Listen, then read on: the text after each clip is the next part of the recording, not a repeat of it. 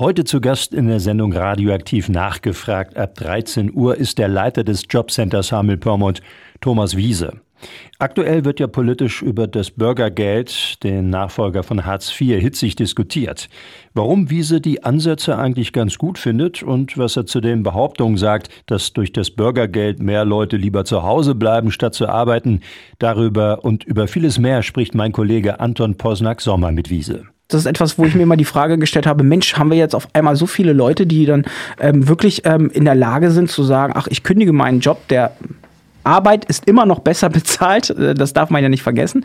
Arbeit ist ja immer noch besser bezahlt, als ähm, ähm, arbeitslos zu sein und Leistungen zu beziehen. Da müssten ihnen ja eigentlich die Leute inzwischen die Bude eingerannt haben. Ist aber nicht der Fall, oder? Nein, wir haben relativ stabilen Bestand seit 2022, seit die ukrainischen Geflüchteten zu uns gekommen sind. Man merkt eben, es läuft in der Wirtschaft nicht ganz so rund, deshalb gehen nicht ganz so viele weg. Deshalb ist der Bestand relativ, äh, relativ hart seit äh, Sommer 22. Aber Leute rennen uns jetzt auch nicht die Bude ein. Wir haben durch die neuen Bürgerregelung Anfang letzten Jahres, wo es ja mehr gab und höhere Einrichtungsbeträge, hatten wir doch mal wieder ein bisschen Zulauf.